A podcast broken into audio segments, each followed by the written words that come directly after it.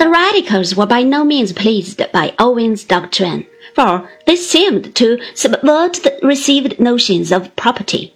On this score, the Liberals were more inclined to subscribe to free competition and to the prizes that this might fetch. The movement that grew up with Owen as its leader gave rise to the cooperative system and helped to promote early trade unionism. But for want of a social philosophy, these early developments were not immediately successful. Owen was above all a practical man with a burning belief in his one leading idea. It remained for Marx to provide socialism with a philosophic foundation.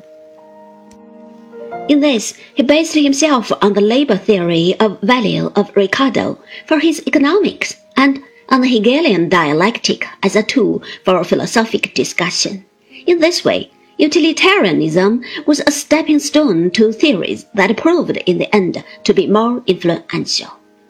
The town of Trèves on the Moselle River has in the course of its history been peculiarly productive of saints, for it is the birthplace not only of Ambrose, but also of Karl Marx, from 1818 to 1883.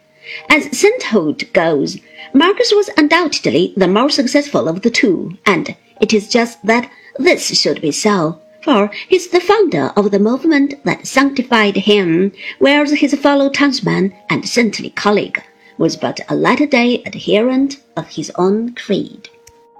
Marx came from a Jewish family that had turned Protestant. During his university days, he was strongly influenced by the Hegelianism then in vogue. His work as a journalist came to an abrupt end when the Prussian authorities banned the Rheinische Zeitung in 1843. Marx then went to France and became acquainted with the leading French socialists. In Paris, he met Friedrich Engels, whose father owned factories in Germany and at Manchester. Managed the latter and was thus able to introduce Marx to the problems of labor and industry in England. On the eve of the Revolution of 1848, Marx published the Communist Manifesto. He was actively involved in the revolution, both in France and Germany. In 1849, the Prussian government sent him into exile and he took refuge in London. There he remained, except for some brief trips to his homeland, until the end of his life. In the main, it was through help from Engels that Marx and his family subsisted. But in spite of poverty, Marx studied and wrote with zeal, paving the way from the social revolution he felt imminent.